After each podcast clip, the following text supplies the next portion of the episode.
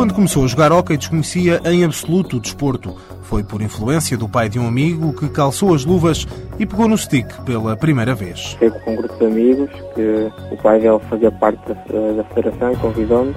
Iam formar um clube novo, então eu decidi experimentar e gostei, fiquei. O jogo atraiu não só por aquilo que se passa no campo, mas e sobretudo pela oportunidade que constitui de sair de Portugal e conhecer novos países e culturas. A melhor coisa que há no hockey é podermos viajar e conhecer novas pessoas. Já conheci muita gente, tenho bastante relações com presos e alguns espanhóis também. O que mais agradou a Ivo, a Polónia foi uma surpresa muito agradável para o jovem.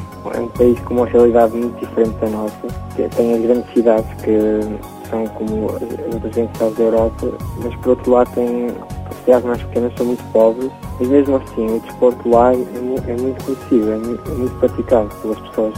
Mesmo o hockey. Cá em Portugal nós temos só mais de pessoas que jogam 30 no máximo e na Polónia fiquei ter jogos com mais de mil pessoas a ver e era assim perfeito.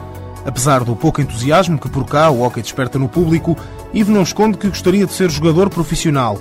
Se não conseguir, quer estar ligado ao desporto na mesma. Ainda não definiu muito bem de que forma, mas ser fisioterapeuta parece-lhe por estes dias uma boa opção.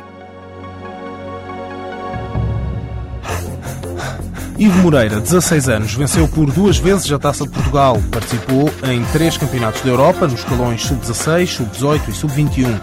Este ano, em janeiro, quando tinha ainda 15 anos, fez a estreia pela equipa sénior de Portugal, tornando-se assim um dos mais jovens de sempre a integrar a equipa principal. Apoio Instituto do Desporto de Portugal.